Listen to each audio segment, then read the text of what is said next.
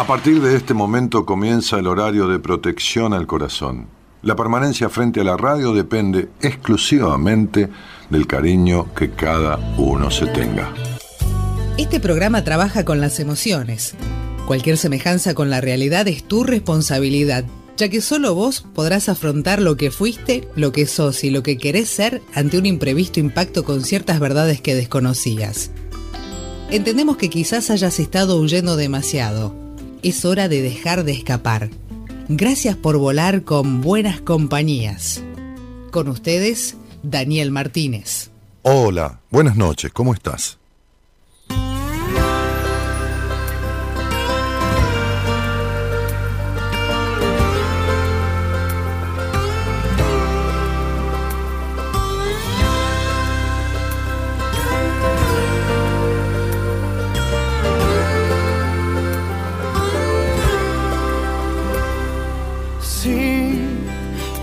Que calla. Fue el silencio que venció a las palabras. Fue difícil de olvidar y cargar este dolor en nuestra espalda. Cuando aquello que nos duele lo enterramos y después resucitamos del olvido y es peor cuando no hay respuesta a lo que buscamos como locos, preguntamos si mentirnos fue mejor. Guardamos silencio cuando hay tanto que perder, cuando la verdad nos deja al descubierto.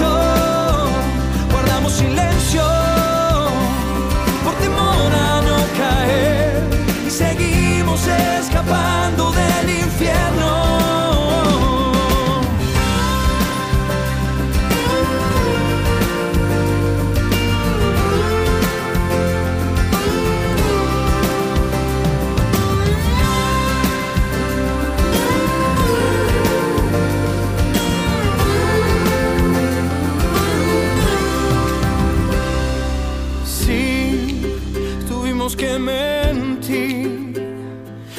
Mantener esta apariencia que inventamos por temor a no sufrir y romper en mil pedazos nuestros lazos.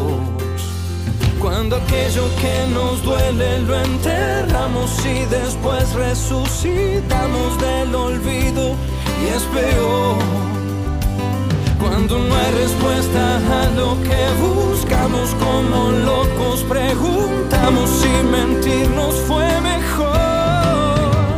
Guardamos silencio cuando hay tanto que perder, cuando la verdad nos deja al descubierto. Guardamos silencio por temor a no caer y seguimos escapando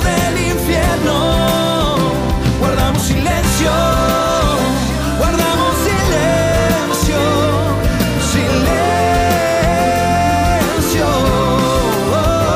Guardamos silencio. Diego, Diego, Diego, Torres. Diego Torres abre la semana de buenas compañías con este tema que se llama Silencios de familia. Que es la vida. Todos tenemos secretos y silencios de familia. Bueno, buenas noches a todos, ¿cómo están? Este es un tema que no hablo de la canción, o sea, también del tema que la canción eh, transita ¿no? y expresa, pero hablo de este tema que muy pocas veces, quizás nunca se trató en el programa, o sea, ha surgido a partir de una charla, evidentemente surge en, eh, en, pacientes, en las charlas que yo tengo, en las entrevistas privadas o en alguna charla al aire, pero creo que nunca lo tratamos así, como, como un tema de, apertura, de, como para instalarlo, ¿no? Eh, los, los silencios de familia, los que se llaman también dentro del ámbito de la psicología los secretos de familia. La canción dice, tuvimos que callar, fue el silencio que venció a las palabras, fue difícil de olvidar y cargar este dolor en nuestra espalda. Cuando aquello que nos duele, dice la canción, cuando aquello que nos duele lo enterramos y después resucitamos del olvido y es peor. ¿Quién más que menos las familias tienen sus secretos, sus silencios? Familias que se juntan a, comer un domingo y hay un secreto a voces de la historia de alguien que nadie cuenta. Ah, pero desde hijos extramatrimoniales que a veces tiene el padre, que a veces ha tenido la madre, y que los inserta en la familia como, como propios de esa familia, es decir, sin contar la verdad, ni siquiera a su marido, o traer un hijo, el marido, a la casa de una relación extramatrimonial y criarlo como, como hermano de los demás o como los abusos, los abusos sexuales, hablando de abuso en el sentido, en el sentido de lo de lo este en el sentido de lo, de lo, de lo sexual, de lo físico propiamente dicho, ¿no? Eh, los secretos de familia, como dice la canción, son grandes pesos que cargamos en nuestra espalda simbólicamente, pero en realidad es en nuestra cabeza, en nuestra psiquis en nuestra memoria que son imposibles de olvidar y que dañan tremendamente la estructura de un individuo de la forma, no sé, este, impensada, de una forma impensada. Eh, hoy, hoy posteamos ¿Dónde está el post? Porque, mira, abrí las dos cosas ahí. Este. Y. Posteamos al respecto de esto diciendo. Menos mal que está mi mujer, si no. No, no, no diciendo eso, pero diciendo. Acá está. Este, ahí arriba, ahí está. Diciendo. Guardamos silencios por un inexplicable miedo a la libertad. Por supuesto, por un inexplicable miedo a la verdad, ¿no? Pero esa verdad significa liberarse de esos secretos de familia. Cuando en una familia existen temas que no se pueden mencionar o de los cuales no, no se puede hablar,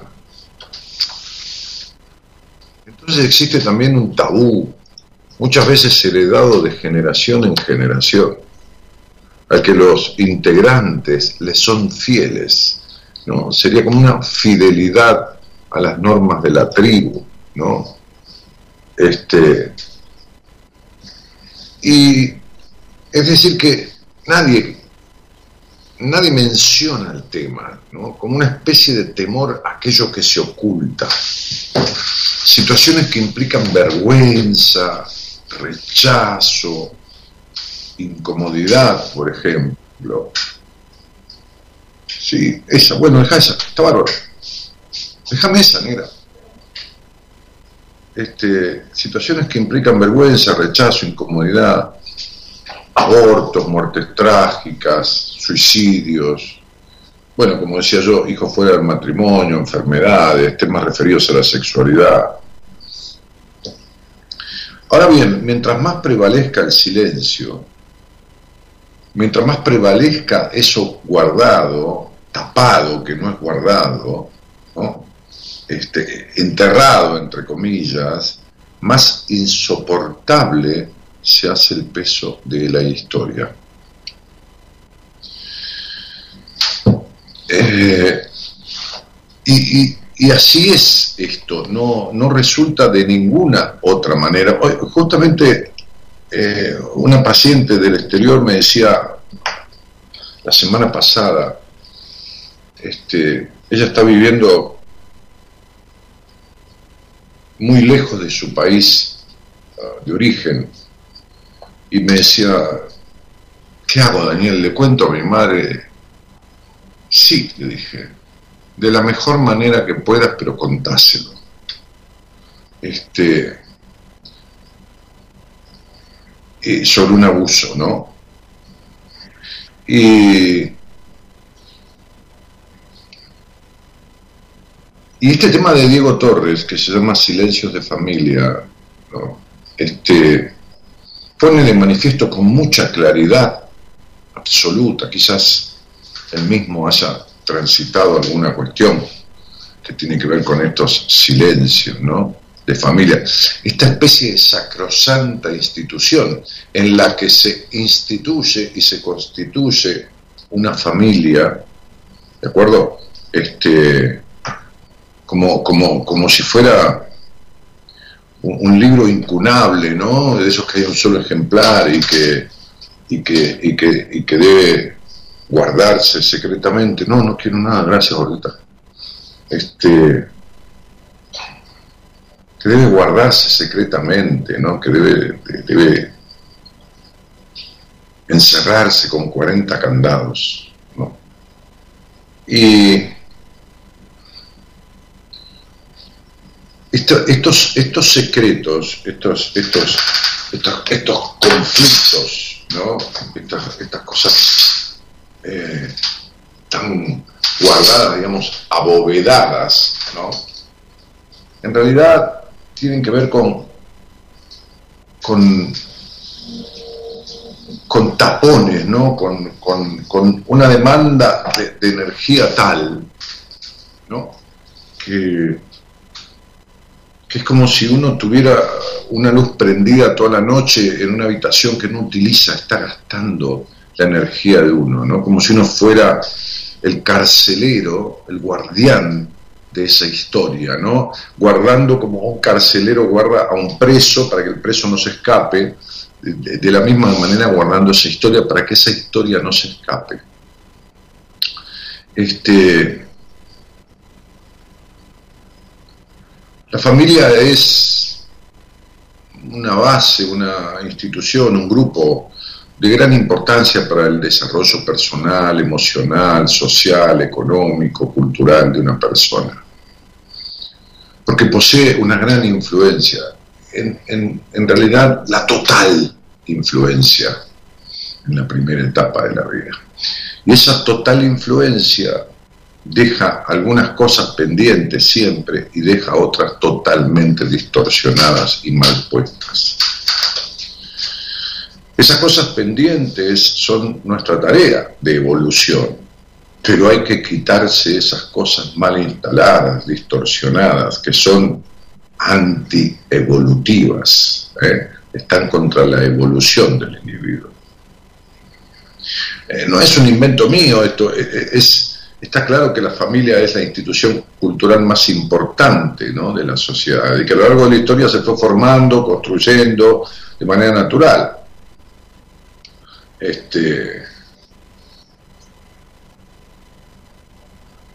y que tiene como base en la ley este, todo un articulado en la constitución, en las leyes, ¿no? Este, como, como un pilar fundamental del desarrollo de cada persona, de la sociedad, este, en donde cada uno tiene la posibilidad de disfrutar de sus plenos derechos y de libertades y sobre todo del auténtico respeto. Eh, por ende, la construcción, tanto positiva como negativa, de esta estructura dependerá de quienes conformen esa familia, de cómo han sido criados, cómo crían a los que vienen. se suele ver todo el tema del árbol familiar, ¿no? El otro día hablaba yo con, alguien del equipo que está viendo, haciendo un trabajo con una paciente mía eh, del exterior, también de un país del sur de Europa, este, que yo le derivé para trabajar su árbol familiar, su pesada historia, ¿no? que como un árbol tiene ramas y ramificaciones y hojas y frutos, y frutos que por están podridos, que están prendidos a ese, árbol familiar y que pesan o que caen sobre este que está en esta generación viviendo estas cuestiones. Eh, creo que existen tipos de familia como familias en el mundo, ¿no? O sea, cada familia es un mundo, se suele decir, como cada persona es un mundo. Sin embargo, creo también que más allá de las posibles diversidades, la mayoría tienen algo en común. No existe una que no tenga un secreto. No existe una que no tenga silencios de familia, como dice la canción de Diego Torres. ¿A qué me refiero cuando, a modo de expresión exagerada, escribo esta sacrosanta institución? se considera sacrosanto aquello que tiene un valor muy sagrado, muy santo, ¿no? Este, y si nos ponemos a pensar, la familia, eh, al igual que, la religión o, cualquier tipo de creencia, ¿no? Este, superior, como creer en el sol, como creían los antiguos, el dios Sol, este, eh, tienen, tienen este gran peso estas creencias, esta connotación. Y creo que es en los secretos y los silencios donde radica esta adjetivación. Porque, como decíamos anteriormente, es el pilar base, donde se realizan los mandatos, los dogmas, y a partir de esto los abusos, las enfermedades y represiones. Cállese, de eso no se habla, dice por ahí alguien de la familia, ¿no? que se repetirán por siglos de los siglos. ¿no? ¿Cuántas veces un niño acusa o, manifiesta en el seno de la familia a alguien de la familia un abuso y es golpeado, maltratado, hasta veces culpado?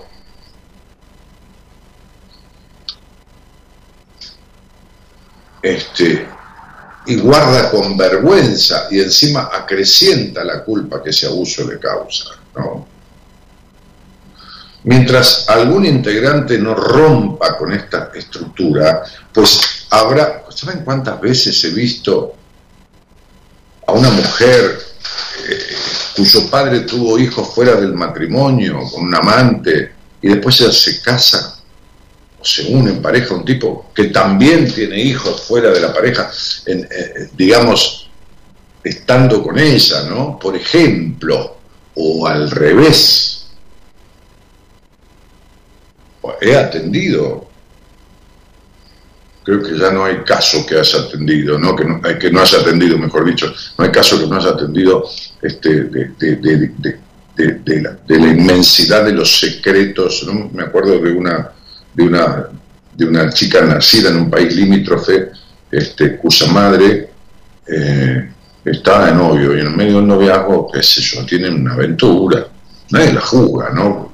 Pero tengo que describir, tiene una aventura con, un hombre casado, estaba de novia, e incluso iban camino al casamiento, ¿no? Con el casarse en unos meses para antes, y ella queda embarazada de ese tipo casado y no quiere abortar y tampoco quiere irse del noviazgo y entonces le adjudica el embarazo a su novio, se casan, aceleran la fecha de casamiento y tiene esa, esa, esa hija que yo la vi a los 24, 25 años, este, que fue criada por ese padre, que fue su padre, pero no fue su progenitor, digamos, ¿no? Fue su padre de crianza, y nunca se había enterado, y cuando yo estaba en terapia con ella, o mejor dicho, cuando ella estaba en terapia conmigo, o cuando estábamos los dos en un proceso de terapia,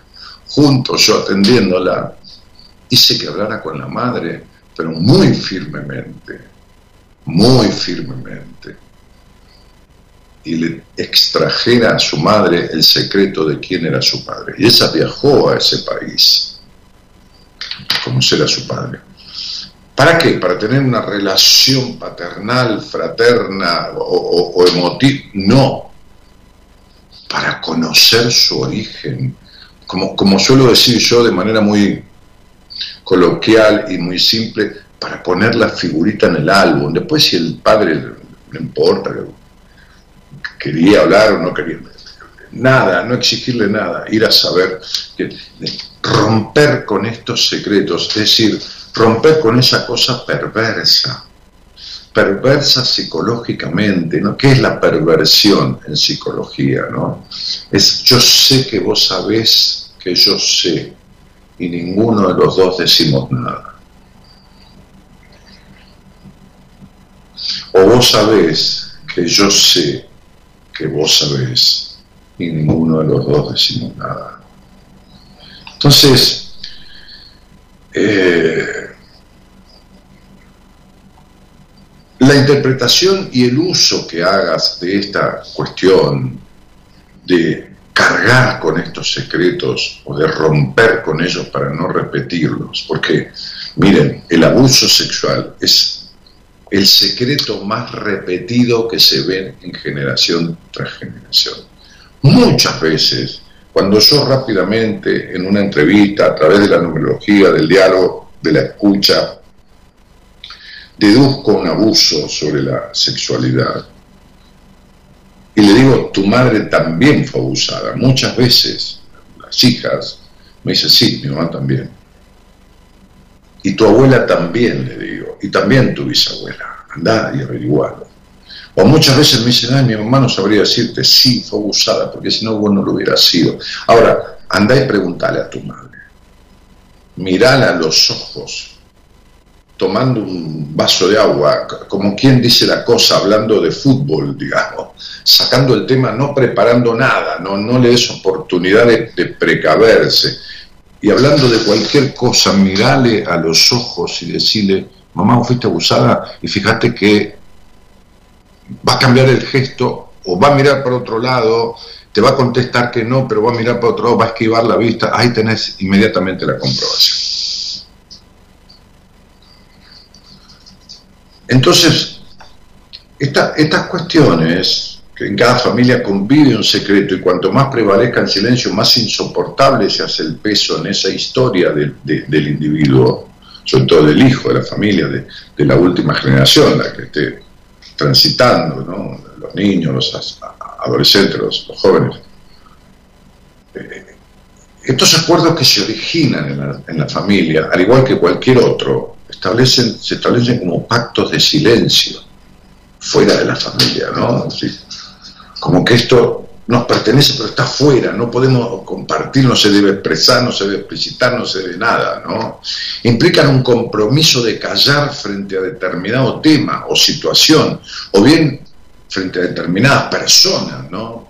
Por lo tanto, implica a su vez que hablar podría conllevar a serios y en algunos casos en donde la imposición del miedo y la manipulación están a la orden del día, graves consecuencias. Me acuerdo una vez un caso del norte del país, de aquí, de, Argentina, de mi Argentina, este, este, de una chica que había sido tan sometida en su infancia sexualmente, tan, digamos, como adiestrada, por decirlo como un animalito, que todavía era adolescente, 18, 19 años, y cuando el padrastro, que fue quien la abusó, el marido de la mujer, la llamaba, ¿no? Ella estaba viviendo con el novio o en otro lado, en la casa de alguien, qué sé yo. La llamaba, la llamaba, ella iba y, la toqueteaba. Este, un día, yo hablando con ella, la induje, le impuse, la empujé, y todos los términos que se te ocurran, a que sentada en la mesa de la familia, a la mesa de la familia que solían comer, a veces juntarse a comer los domingos, a boca de jarro, sin mediar palabra, le dijera a la madre, tu marido me abusa desde mi infancia. y lo dijera así y pusiera esa bomba en el medio de la mesa. Y así sucedió. Y fue una bataola, ¿no? Fue una conmoción, una erupción volcánica, ¿no? Este, en el medio de, esa situación. O sea, se movieron todas las estructuras, ¿no? Eh, entonces, es como si manifestar esto fuera un delito, un delito que comete quien lo manifiesta como si estuviera rompiendo el, orden sagrado. No es terrible, ¿no? Pero en serio, no, vengan, no vayan a creer que esto es, uh, bueno, pasa de una familia cada mil, qué sé yo, ¿no? Oh, bueno, muchas veces hay alguna, hay versiones de gente como el mismo, el mismo San Martín, ¿no? El mismo general San Martín, que hay alguna historia que dice que fue este, producto de un, de un abuso, de una violación o de un amorío, o de un amorío del dueño de una estancia con una criada, ¿no? con una empleada de esas épocas, ¿no? el año mil, qué sé yo, este, 700 y pico, ¿no? el siglo XVIII. Eh,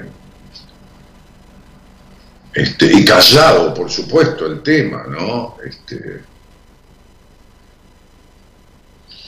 Lo mismo que los abortos realizados ¿no? dentro de, una familia, alguna muerte trágica, alguien que mató a alguien dentro de la familia, el suicidio de alguien, los embarazos fuera del matrimonio, ciertas enfermedades, las adopciones,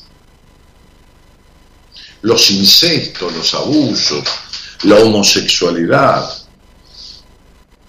Son como temas que implican, infringen vergüenza a la gente de esa familia, rechazo, incomodidad.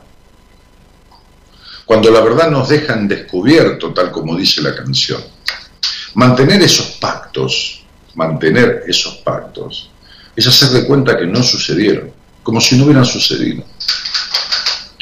Por ende, no existe forma alguna de aceptarlo o incorporarlo, porque es como, esto no pasó, por lo cual, debido a que suelen derivarse de generación en generación, con el transcurrido del tiempo, la verdad, el asunto, el meollo de la cuestión, ¿no? de la situación, se pierde, ¿no? Sin embargo, lo que jamás prescribe es el peso de lo que provocó aquel silencio, porque se vuelven a repetir en la historia del individuo. Todo lo que se reprime regresa.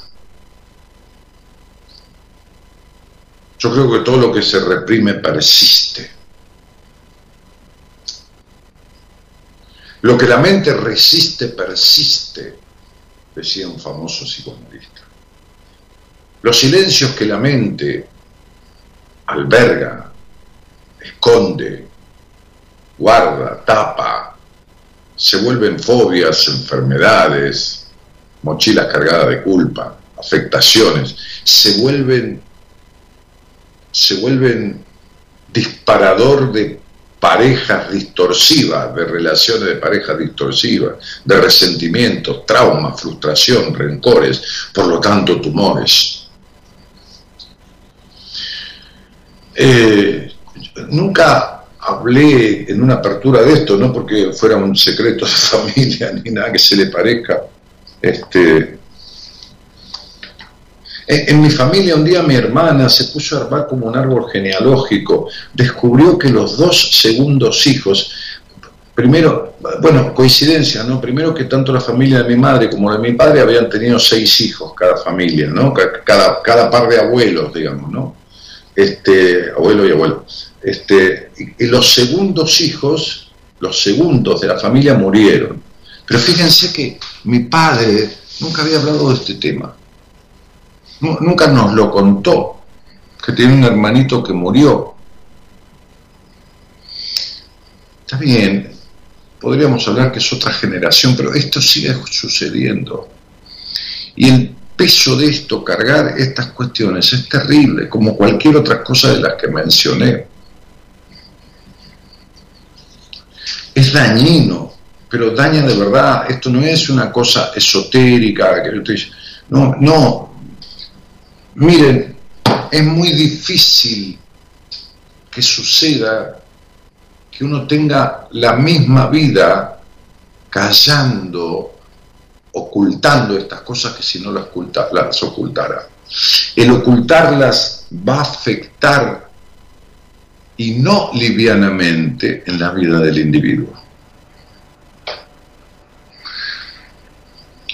Estos secretos de familia, para cerrar la charla, y, saben en qué sentido lo digo, no hablamos de secretos de familia, que el abuelo tiene guardado un cofre lleno de oro, no, no, no. Estos negativos secretos de familia lo podríamos denominar como grandes males de familia heredados. Fíjate, fíjate bien. Y fíjate qué pensás hacer con ellos. Buenas noches a todos y gracias por estar. Nos enseñaron a ver el mundo por la ventana, quedarnos quietos, vivir sentados, perder las ganas, desconectarnos hasta olvidar de nosotros mismos Acobardados, nada creamos, nos destruimos. Y no respetan ya ni siquiera nuestra mirada. Quieren llegar a que de nosotros no quede nada.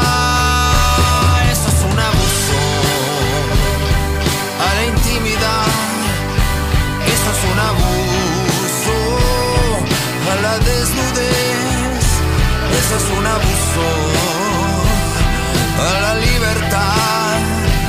Eso es un abuso a la niñez. Eso es un abuso a la divinidad.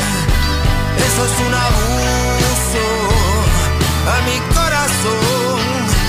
Eso es un abuso a mi propia voz. Eso es un abuso mismo Dios por nuestras venas con sus mentiras. Nos envenenan con la comida y la medicina. Recetan sexo con sus recetas de moralina. Porque ellos temen que despertemos tanta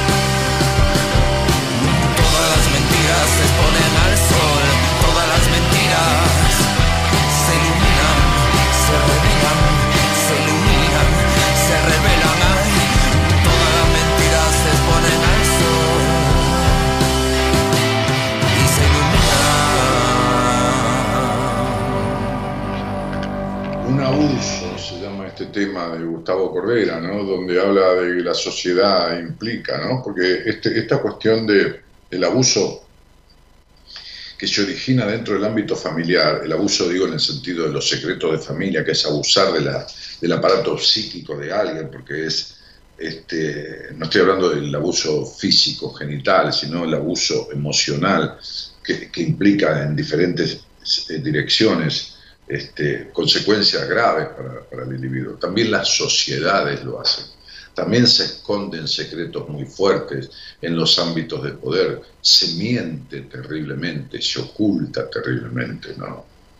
Se miente, se transgrede, ese, ese, eh, por ejemplo, es decir, el padre de familia que, que, no dice que tiene un amante y tiene un hijo con un amante o tiene un amante, este, no tiene una salida un día o, la madre de familia, ¿no? Con, alguien, que no quiere decir que esté bien, no, no, tiene una vida paralela que esto y que el otro, ¿no? Este, y adentro del hogar, yo me acuerdo que tenía una paciente que el padre era recto, rectísimo, ¿no? Este, muy, muy, no, no, no, no, no, no en cuanto a dar golpes, ¿no? Pero sí en cuanto a la, a la rigidez de crianza, este, y y un día, en un viaje a Córdoba con la familia, tenía una esposa y dos hijos, creo, dos o tres, en el mismo hotel donde alojó la familia, por una cuestión de esas casualidades, la mujer descubrió que el tipo había llevado a su amante también de vacaciones y al mismo hotel, un hotel grande, había alojado estas cosas le digo, haz lo que yo digo y no lo que yo hago, ¿no? como pasó con, con, el, con el, pelotudo del presidente de la nación que tenemos. Un boludo, un boludo, eh, un, boludo esférico, ¿no? Porque es redondamente boludo, ¿no? Este, es la impunidad del poder, pero no, no, es la viveza, es la cuestión de esto que le llamamos la viveza cristiana criosa, pero es un, un, tremendo pelotudo. ¿no? Fíjate que, que, en las fiestas clandestinas, ¿no? este, en, épocas de la pandemia, del encierro, del, aspo y del aspo y la, qué sé yo qué, aspo, este, cuando había una festichora esa que organizaban algún baile, una casa, entrabas y te sacaban el celular. ¿no? El otro día en una disco, un boliche acá en la costanera, ya habiendo, habiendo abierto ciertos permisos con aforo, los chicos, sí, los jóvenes, dejaban el celular, tenían que dejar el celular y el documento y el celular en la entrada, para que nadie saque fotos, para que nadie esto, ¿no? El, el, presidente es tan boludo y esta impunidad, claro, como este tipo nunca se imaginó ser presidente, como muchos, ¿no? Hay, algunas partes de la historia que son secretos, que no son secretos de la historia, ¿no? Este, este, miren, yo fui partícipe de algunas conversaciones, no me pregunten por qué, porque estaba ahí, porque, porque la vida me puso ahí, de algunas conversaciones muy fuertes en el ámbito de poder, pero, pero contadas por los actores, estando mi padre presente, contadas por los que hicieron esa historia, de cómo fue presidente este, este, de la Rúa, con la cual ayer mi mujer revisando fotos, yo tengo una foto con él en un acto que se hizo en una isla del Tigre, estoy parado al lado del atril donde está hablando el presidente. ¿Cómo se, cómo se hizo, no cómo fue, no cómo lo logró, cómo se hizo presidente? Miren, ¿cómo lo hicieron presidente? ¿Bajo qué circunstancia casual? Casual para él. Algún día si quieren se los cuento, total ya se murió él. Bueno, hay uno que no se murió, que es el, uno de los dos grandes artífices de la presidencia de Menem, que es un conocidísimo sindicalista, todavía no se murió. Este, este, eh, el desastre que fue el desastre que fue el devenir de la presidencia de Alfonsín, lo que sucedió en, en mi empresa inmobiliaria, alguien que era presidente del radicalismo de la provincia de Buenos Aires, un gran amigo de mi padre, cuando Alfonsín ganó la presidencia de manera inesperada, inesperada total, porque en el acto del peronismo a un intendente peronista, un burdo animal, burdo animal, mitad este, humano, mitad animal, este, este, se le ocurrió quemar un cajón, pero no estoy diciendo porque, políticamente los ha perjudicado. Quemar un cajón con la bandera radical en un acto de suma violencia, cuando veníamos de años de represión militar y, los votantes, eh, digamos, indecisos o independientes, volcaron su, su, su voto para, para, para este, el gobierno de Alfonsín, cuando en realidad la tendencia era que iba a ganar la presidencia este, Ítalo Luder, un tipo serio, también serio como Alfonsín, pero un tipo bien, este, este y, se, volcaron ese, ese, porcentaje de votos. Y, no es que, que, ganó Alfonsín, lo que pasa es, bueno, yo recuerdo la historia de esta conversación.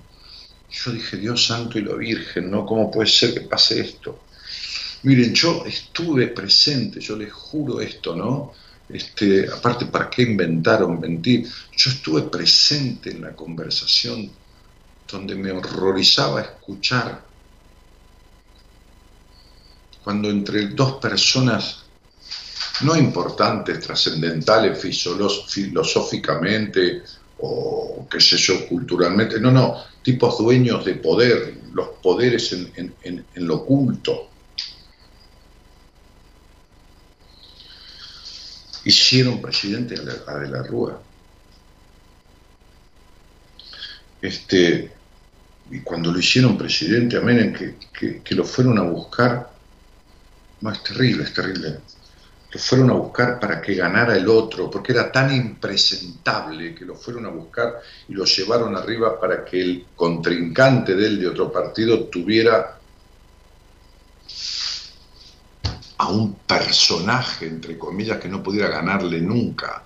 Si ustedes escucharan la conversación en la que mi padre y yo, un amigo de mi padre que fue el factotum, el factotum de que ese tipo fuera presidente, que lo llamó a mi padre para contarle la historia verídica que había sucedido hacía 15 días. Este, estas cosas del poder, ¿no? Este abuso de nuestro presidente, de, decir, voy a ir a buscar a los imbéciles porque tengo el poder que la ley me da, yo mismo lo voy a buscar de los vivos imbéciles que se creen que se abusan de los bobos, que ellos creen que son bobos y que es el resto de la gente que hace lo que corresponde, los voy a buscar. El otro día, el tipo que no podíamos ni salir a mear a la calle se junta en una de las ocasiones, que fueron 40, entonces eso es un abuso, un abuso de autoridad, un abuso emocional, un abuso a quien confía en él, es una traición. No estoy hablando políticamente, ni partidariamente, ni juntando votos en contra de este, ni de Cristina, ni, ni, ni de Macri, ni qué carajo me importa de todos ellos estoy explicando lo que son las transgresiones a los códigos de familia, porque el jefe de la familia, de la gran familia del país, el jefe, entre comillas, el jefe del, poder ejecutivo, pues, ¿quién tiene el poder ejecutivo en un hogar? Y los dueños de ese hogar, la madre, el padre, ¿no? Los dueños de ese hogar, ¿no? los chicos, bueno, son chicos que, pueden disponer de alguna cosita, pero no, no, no, no este, el, padre de la familia de la nación, el padre de la, de la, de la familia nacional, digamos, el que dispone, este matrimonio que gobierna hoy, entre comillas, traiciona, defrauda, vulnera, viola. Entonces, este a esto me refiero, es el daño que causa, ¿no? el daño que causa. Y hay gente ¿no? este, que lo justifica, eh, que, lo, justifica, o que lo quiere relativizar. El daño que hace esto lo quiere relativizar. Y como decía un, un famoso filósofo, el pescado se pudre por la cabeza. Y si la cabeza está podrida, si la cabeza transgrede, si la cabeza viola, si la cabeza hace lo contrario de lo que dice, si un padre está regañando a un hijo porque miente, La, madre le dice, la esposa dice, mirá que ayer Jorgito mintió, me mintió, me dijo, hoy a la tarde me, dijo tal cosa. Y el padre dice, ¿cómo le mentís a tu madre que esto, que el otro, y suena el teléfono, ¿no? Entonces le dice, che, te llama Pedro. Y dice, no, no, decirle que no estoy. Que no. Y miente adelante del hijo al que le está diciendo que no mienta.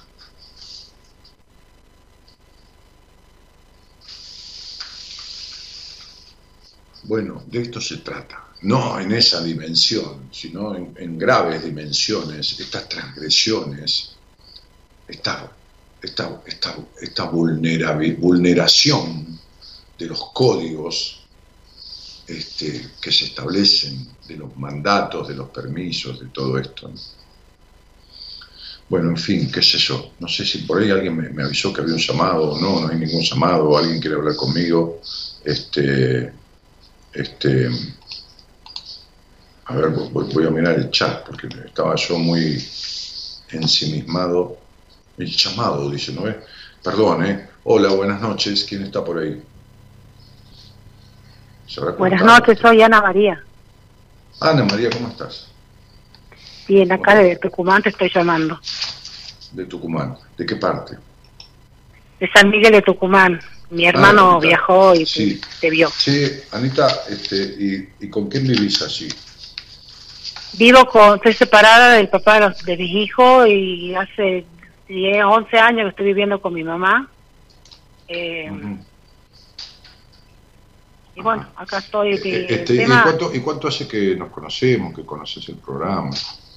Conocí tu libro, leí tu libro Decisiones por, por medio de mi hermano, que tenía TV, y, y, bueno, me enganché después con el programa, en el radio ahora te sigo en, Instagram. Mi hermano este, viajó a Buenos Aires, estuvo contigo, en un, hizo, hizo terapia también online. Eh, siempre con la idea de que yo querer hacer algo con vos, viajar a Buenos Aires. ¿Cuánto hace, Ana María, que, que, que escuchás el programa Cielo? Y no, hace como tres años que empecé a ah, escucharte el programa. Sí, para saber nomás, aunque hiciera tres días, es, un dato anecdótico, ¿no? Para saber. Para saber. Sí, este, ¿y a qué te dedicas, Ana? Y soy ama de casa, soy técnico superior en turismo, pero no estoy ejerciendo, no nunca trabajé y bueno, tengo alquileres, de eso vivo. Y mi, tema era porque, bueno, me, el tema de silencio de familia, eh, en mi caso, bueno, todo lo que vos este, has expuesto con los temas de secreto de familia, acá hay más silencio de familia lo que me está pasando. Em, mi papá falleció hace 16 años y hay un campo que se heredó en la familia, problemas con abogados. Yo tengo temor de llegar a, de hablar con mi hermano mayor. Es como que no no no puedo llegar a, expresarme con él y me, siento como estafada a nivel económico. Eh, lo que más, mi pregunta más que nada es saber por qué yo no, no puedo hablar con él abiertamente como lo hago con mi hermano menor. Eh, Me callo eh, para evitar problemas. ¿Tu papá falleció cuando vos tenías qué edad? Em, en el 2005. Ya tenía, ya estaba casada yo con, mis dos hijos. Ajá. Este, y ¿Y quién, cuando tu papá falleció, este, ¿quién fue el elegido o la elegida de tu padre cuando vivía él? Bueno, yo soy la única hija mujer, elegido, más que elegido con el tema con el tema de los negocios y, de la, del campo que, que hay, había un campo de 1.500 hectáreas, todo manejaba mi hermano mayor. Bueno, por eso te estoy diciendo, te estoy preguntando, porque es por eso que no. ¿Cómo era la personalidad de tu padre? ¿Cómo era el carácter de tu padre? Mi papá tenía un carácter bastante estricto. Claro. Eh, muy bien. Muy bien. ¿Y, cómo es el carácter de tu hermano? No, no se parece mucho a él. Lo que pasa es que está muy manejado por su mujer. Muy. Sí, no, no importa que él lo maneje importa el miedo que vos le tenés. Es como si tu hermano, que fue el designado por tu padre o el elegido para administrar las cosas, para ayudarlo en el campo, para ayudarlo en los negocios, para todo esto, representar a tu padre. Tu miedo no es a tu padre, tu miedo es a todo. Vos le tenés miedo a todo. Vos nunca saliste a la vida. Vos vivís encerrada, en todo sentido. Encerrada en el sentido del, respirar la vida libremente, del disfrute, de, fuiste, fuiste como, como un mártir de esa familia, pero no un mártir porque te golpearan, pero fuiste una sometida toda la vida. No tuviste infancia, no nada. Viviste bajo el rigor, bajo la prohibición. Tu abuso sexual es grave. El abuso sexual que se cometió con vos es grave. Tu sexualidad ha sido horrible. Nunca te recibiste de mujer, de hembra, ni tampoco de persona, porque no has salido al mundo nunca, Ana María. Vivís en un vacío existencial, en un temor al mundo, en un encierro, en una culpa por el disfrute, sea cual fuere ese disfrute. Entonces, el miedo a tu hermano es el miedo a tu padre, porque es el que maneja. ¿Entendés? Es un miedo infundado, porque sos una mujer de cuarenta y pico de años, de camino a los cincuenta. Pero quedaste emocionalmente aniñada, mi cielo. Sos como una niña que, le tiene, miedo al mundo, no miedo a tu hermano, al mundo. Miedo a hablar para evitar enojo. A todo, ¿entendés? Nadie tiene que hablar con el hermano por un juicio sucesorio. Para eso uno tiene un abogado, o dos. Este, para eso puede contratar un abogado que vaya por detrás del abogado de uno a verificar si el expediente está bien llevado o si este abogado está haciendo alguna cagada. Porque como vos fuiste estafada toda la vida emocionalmente, castrada, criada castrada, sometida, ¿no? Este, con este abuso inmenso. Fui mujer golpeada, por eso me divorcio del papá de mis hijos. Y pero lógico, ¿cómo no vas a ser una mujer golpeada? Por supuesto. Si eso es una culposa. Cuando uno tiene culpa, el culposo necesita castigo. Cuando yo almorcé con Mirta Legrand, el gran lío que se armó en la mesa fue, porque yo en un momento dije que la mujer golpeada necesitaba ser golpeada. Y me saltaron encima, no Mirta, sino los demás de la mesa. Y les di una explicación de por qué. Porque la mujer golpeada se siente tan poca cosa, tan poca cosa como para merecer algo bueno, que aunque sea con los golpes, llama la atención. Pegame, es lo que Alex Rovira llama caricias negativas, ¿no? Es decir, pegame, aunque sea, pero préstame atención. Entonces, digo, y, porque además yo digo, yo digo, que como siempre, como quien comete un delito tiene una cuota de culpa, es, es, el asesino que deja la huella porque necesita ser descubierto inconscientemente para ser castigado, quien es culposo necesita castigo. Y vos sos una culposa por donde te miren en el disfrute, en el sexo, en expresarte, en todo. Y como tal, buscas castigo. Y como tal estuviste con un psicópata, porque tu padre era psicopateador. ¿Entendés? Te miraba y vos ya te perseguías. ¿Qué habré hecho? Porque te miraba serio. Y te perseguías con qué habrás hecho. Bueno. Entonces digo, yo no tenía temor a mi papá. no es a tu hermano, le tenés miedo al mundo. Tengo miedo de hablar, tengo miedo de expresarme. Eh, estoy viviendo una situación económica malísima, pudiendo estar bien. Eh, de 1.500 hectáreas se perdió 500, se perdió 1.000 porque hubo un tema con los abogados, se hizo un arreglo extrajudicial y está todo manejando mi hermano y él es el que hace los No, no está todo manejando tu hermano, Ana María, deja de echarle la culpa a los demás. Estás permitiendo vos que lo maneje tu hermano. No te quejes por las estafas, porque tu vida es una estafa a vos misma. Vos te estafás a vos misma. Nadie te estafa. Lo que los demás manejan y es tuyo, es un permiso tuyo que vos das para que lo manejen. ¿Está claro? Deja de ser la nenita de que la culpa la tienen los demás. Así te vas a quedar sin nada. Y bien está que te quedes sin nada. Porque si hay alguien a quien es fácil robarle la plata, es a un niño. ¿Viste cuando va un niño, un niño de 10 años por la calle y lo agarran estos grandotes muchachones y le roban las zapatillas? Lo asustan un poco y le roban las zapatillas, la bicicleta. A, quien más fácil se le puede robar es a un niño. Y a vos se te roba como una niña. Fácilmente se te estafa y fácilmente se te roba. Pero sos una mujer que va a cumplir 50 años en dos años. Entonces, sos vos la que necesitas que te estafen. Sería papá, mamá, cuando nadie me estafe, quédense tranquilos que yo me voy a estafar sola. Y como fuiste estafada por tu padre y por tu madre, porque te criaron estafada, en la mentira, en el sometimiento, en el prejuicio, en la culpa, en el complejo de puta, en todo eso, bueno, de la misma manera te estafas.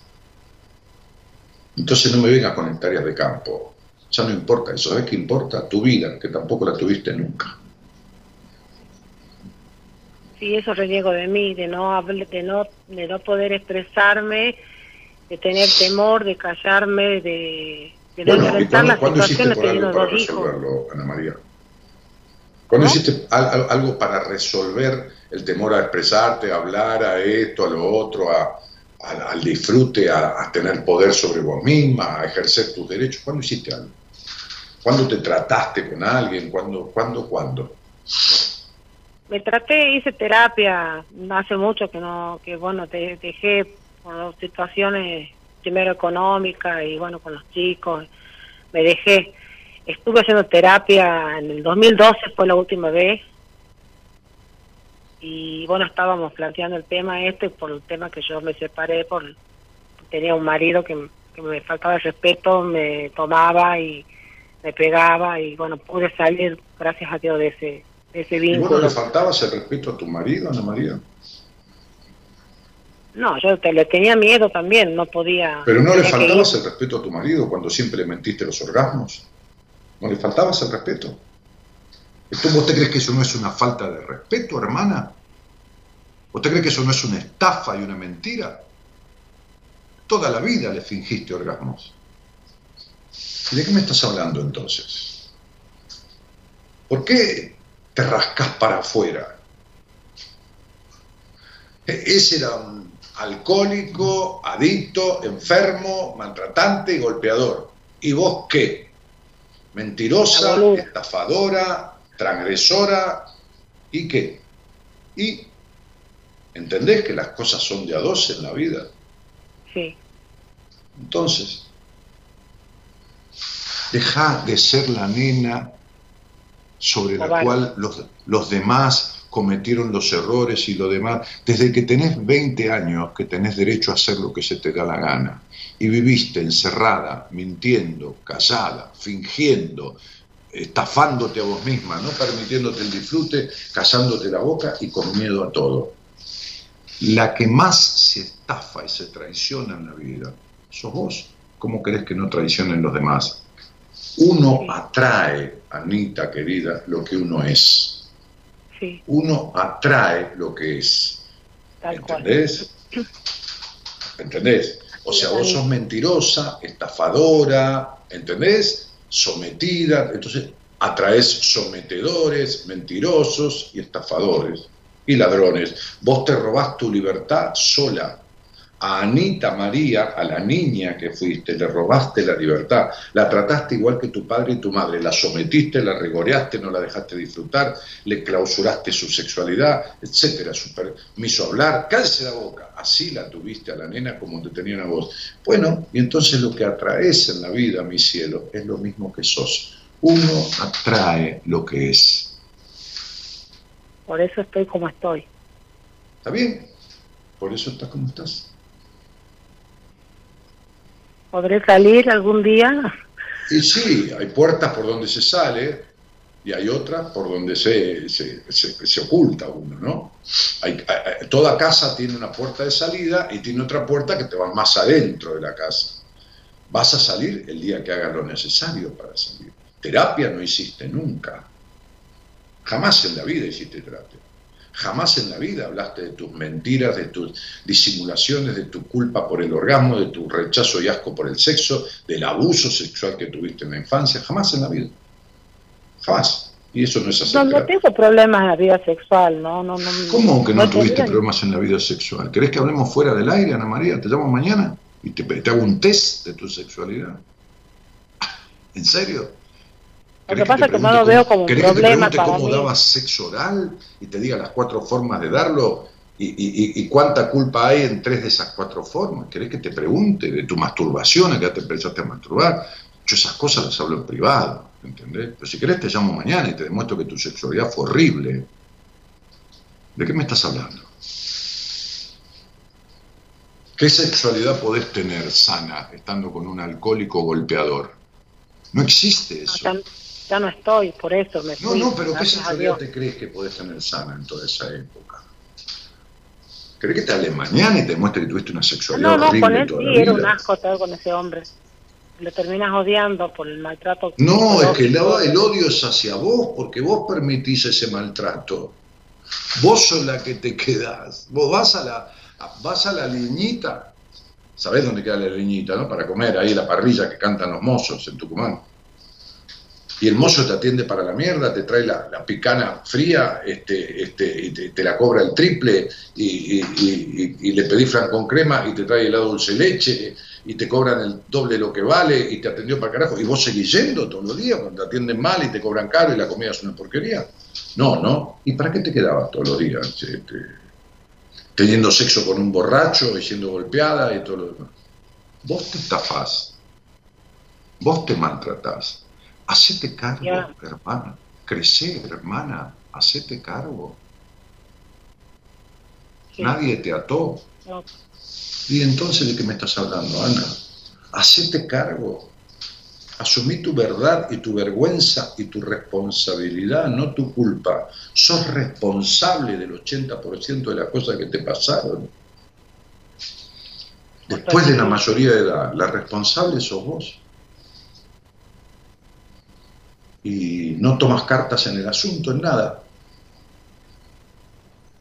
Sí, mi hermano me dice que yo te siento en la sillón de la comodidad y no hago nada esperando que me caiga no, todo de comodidad no tenés ninguna, mi amor. Si vos no sos feliz, no sabés lo que es el bienestar este, psicológico ni emocional, ¿qué vas a tener comodidad? Estás acomodada, pero cómoda no, no, no estuviste nunca. No, yo fui feliz, yo fui feliz hasta los, hasta los Está acomodada, está acomodada, ¿entendés? Acomodada, como el gato que se siente. Y traer a la nena de papá yo me di con todos los gustos, viajé por el mundo, estrené auto cero kilómetros. Mientras era la nena de papá, estaba todo bien. Bueno, pero la nena de papá es siempre la misma boluda. Todo sobreprotegido es un boludo. Todo sobreprotegido es un inútil después. Porque el sobreprotegido, el que recibe todo, termina sintiendo adentro que es un inútil porque todo le debe ser dado. ¿Entendés lo que te digo? Eso estoy tratando de cambiar con mis hijos, que eso no, no, les pasa. Tus hijos ya están recontraafectados con un padre golpeador, una madre infeliz y todo esto. Tratás de arreglar tu vida vos, Anita. Tenés todos los jugadores mal puestos en la cancha. Estás equivocada de punta a punta. De punta a punta.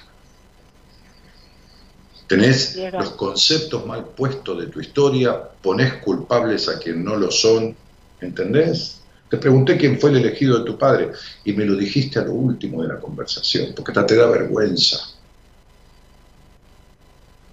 Hasta te da vergüenza. Tu padre es el hombre de tu vida. ¿No? Te llevó de viaje, te dio auto, todo y te estuvo cagando, como estuvo cagando a toda la familia. Sí, sí, yo me escapaba para salir a bailar porque no me dejaban. Por supuesto, complejo de puta en la crianza. Ese fue el peor de los Inclusive yo me casé para dar el nieto a mi papá antes que se muera, como él lo dializaban, estaba enfermo. Sí, está bien. Vos sos la segunda esposa de tu padre. Porque tu padre todavía es el hombre de tu vida. Ana, sentate con un profesional de la psicología que sepa. Y yo te digo esto para que lo entiendas. Vos no tenés idea de lo que es una sana sexualidad, pero no tenés ni la menor idea, porque ninguna nena puede tener sano sexo y vos sos una nena emocionalmente. ¿Entendés, mi cielo? Hasta mi hija me, de 16 años me dice que soy una inmadura porque inclusive nos tratamos de como si fuéramos de pares. No, me, cuesta ponerle límites a ella. Claro, porque no hay madre, no hay adulta. Te lo estoy, te lo estoy diciendo, nunca creciste, mi amor. Sí, sí, las pegó la tecla, Dani. Bueno, sí, no importa eso.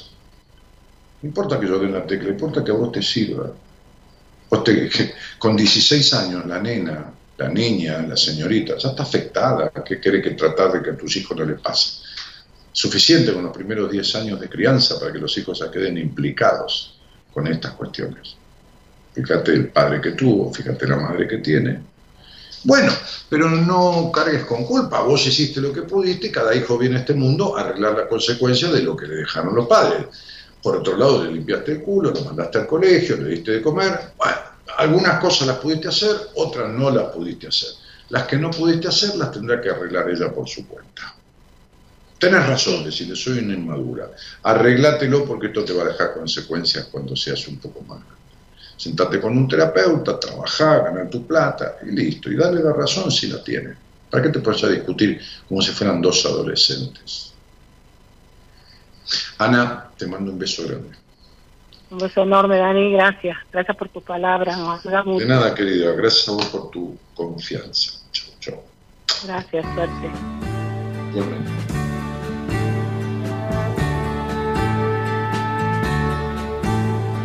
Hoy he vuelto a mi casa, de donde niño un día partí. Con los sueños, las penas y la nostalgia dentro de mí. Fui buscando la vida como la noche busca la firme en lo que creía, ciego en mi juventud. Veinte años entonces y un camino que andar con la fuerza en mis manos y en el alma un soñar. Veinte años que ahora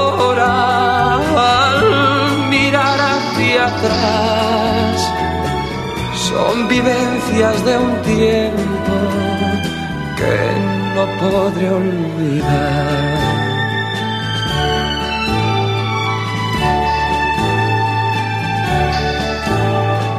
Y aún recuerdo los días cuando por nada yo era feliz. Cuando todo lo daba sin la esperanza de recibir. Y podría contaros de tantas gentes que conocí de los días y noches, caminos que recorrí. Veinte años entonces y un camino que andar con la fuerza en mis manos y en el alma un soñar. Veinte años que ahora atrás son vivencias de un tiempo que no podré olvidar. Se va se va la edad, el tiempo aquel no vuelve más. Se va el amor se va la edad. Bueno, si tiempo. para charlar conmigo de algo, el teléfono es 549, eh, incluirlo en tu WhatsApp, ¿eh? en el celular, en el WhatsApp, para mandar un WhatsApp a la producción, decir quiero hablar con Dani, 54911 31 6171. Ahí en el Facebook, donde están viendo la transmisión, bueno, muchos de ustedes, otros están escuchando por diferentes dispositivos, incluso aparatos de radio, este, por, por, YouTube, por Queso, por Pericop, por, por un montón de lados este, por el canal de YouTube de la radio, por, donde fuera. Pero el teléfono es 54911, ya sea desde el país o desde el exterior, 54911 3103 6171. Bueno, ahí se engancharon un poco con el tema de, la, estafa desde arriba, de los presidentes, de la nación.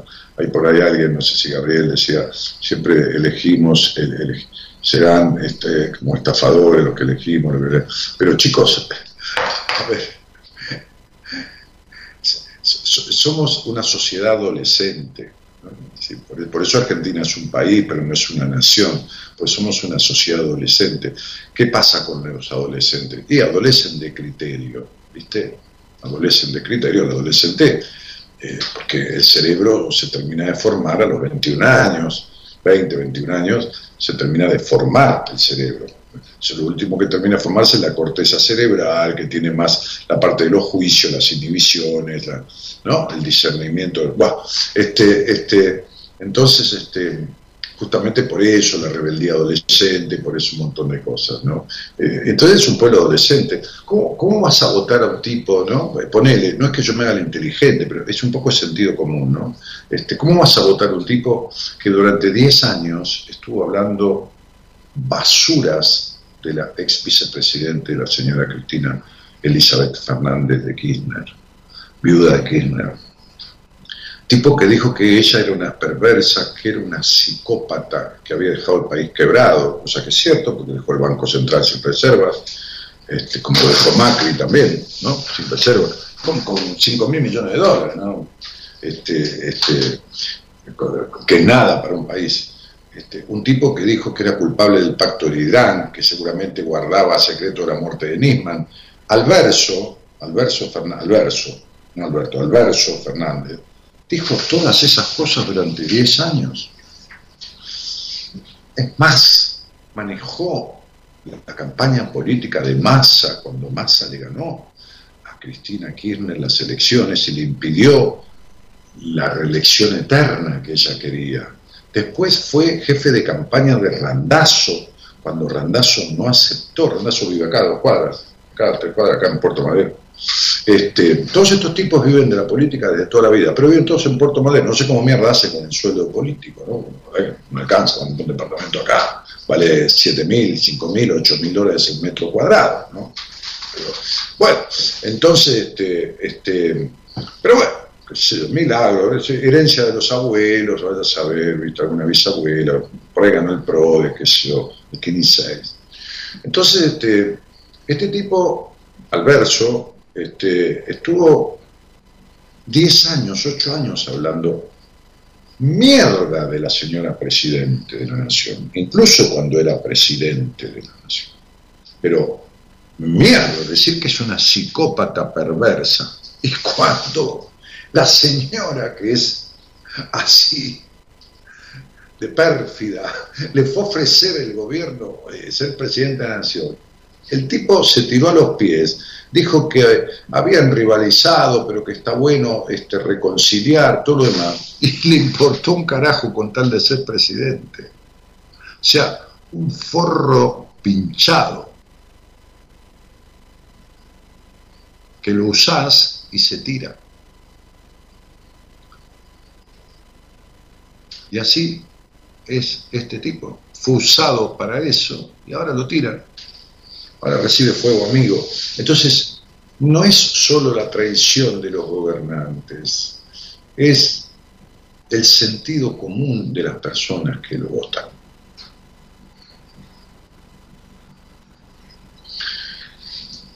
Eh, no es el golpeador, es el que se queda con el golpeador.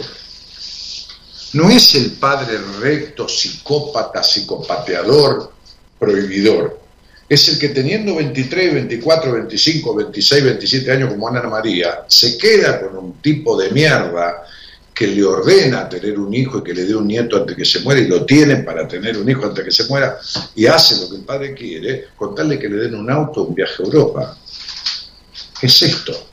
De la misma manera que hay 8 o 10 millones de personas que van a votar a un gobierno que no sirve para una mierda, o a personas que no sirven para una mierda, por lo tanto no van a servir para gobernar tampoco, este, porque les dan un, plan J, un plan F, un plan de familia, un plan, una mensualidad por quedar embarazada y después le permiten abortar gratis. Entonces, queda embarazada, cobra todos los meses y después Entonces, digo, este, esta, este, eh, eh, a ver, este pueblo nuestro atrae traidores porque es un pueblo que se traiciona a sí mismo.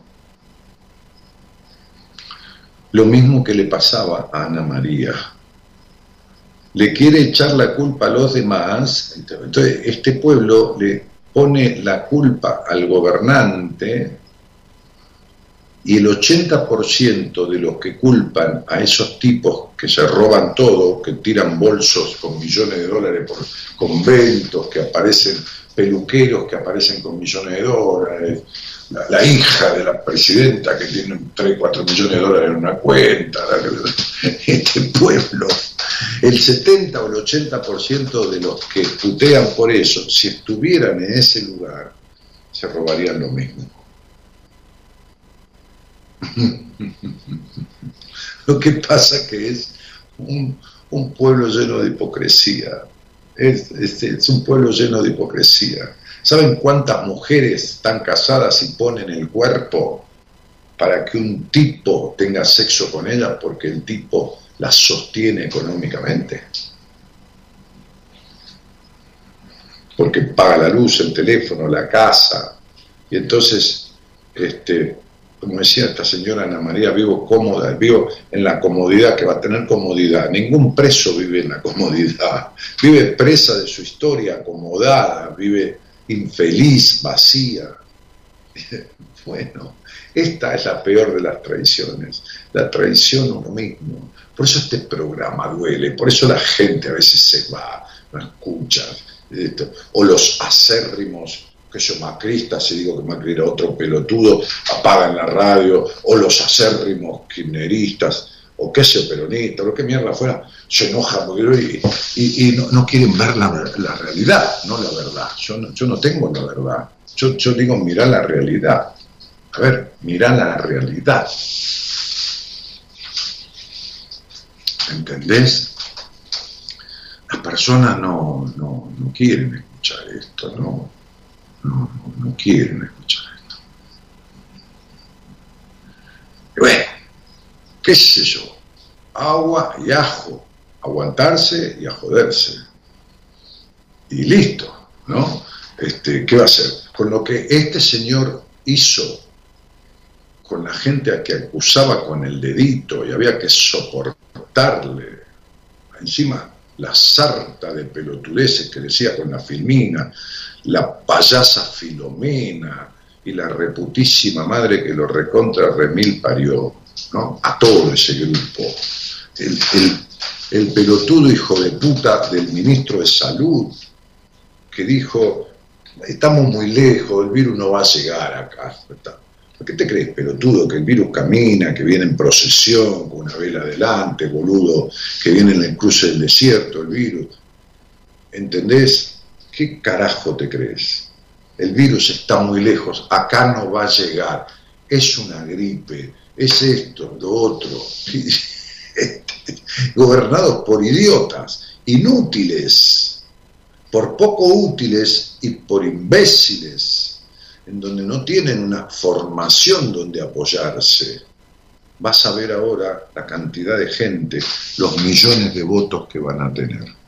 Ellos y los otros que, se, que se fueron, ¿no? Ayer me llamaron por teléfono antes de hacer para, para, invitarme a un café medianamente íntimo con María Eugenia Vidal, ¿no? Este, este, como vecino, no, no, no, no porque yo como vecino, qué sé yo, tendré que estar en alguna lista, algo, vaya a saber, no sé, no tengo idea. Va a venir por acá, por mi barrio, un café que anda con Patricia Burri. Bueno, le dije a la chica, se va a tener que aguantar lo que le voy a decir. sí voy, voy a decir, pero a ver, me perdonás, flaca, yo tengo guardado en mi memoria que vos 78 veces dijiste que los bonaerenses, que vos nunca ibas a dejar a los bonaerenses, que vos pertenecías a provincia de Buenos Aires, que esto, lo que... ¿Me puedes decir qué mierda se saca en la capital como candidata? Pero así lo decir, con todo respeto. ¿eh? Disculpame porque yo nací prácticamente en un café, en un bar. Mi abuelo tenía un bar y una panadería y un almacén de ramos generales y tenía mesas donde sucedía esto antes en, los almacenes y tenía un bar. Entonces, ¿qué, qué, mierda estás haciendo de candidata en la capital que es todo lo contrario de lo que dijiste? ¿Y qué te crees que le voy a decir si no le voy a decir eso? ¿Y a mí qué carajo me importa lo que piense o me diga, Señor, no hable así? Yo hablo como quiero, no hay malas palabras. Vos estás interpretando mal, mocosa. ¿O qué te crees que le voy a decir? ¿Qué voy a ir ahí para aplaudirle o sacarme una foto con María Eugenia Vidal? ¿Qué carajo me importa a mí? Un día el embajador del Vaticano me llamó, tuvimos una reunión en Puerto Madero, me dijo, el presidente te vio por televisión y me dijo que te dijera que esto y que lo otro. Déjame de joder, le dije, Cacho, era el embajador ante el Vaticano, el señor Cacho Caselli. Estaba yo con el obispo. Me dijo, ¿querés hablar con el presidente? Me, ofreció el teléfono, me dijo, ¿querés hablar con el presidente? Y yo le dije, yo no tengo nada que hablar con el presidente.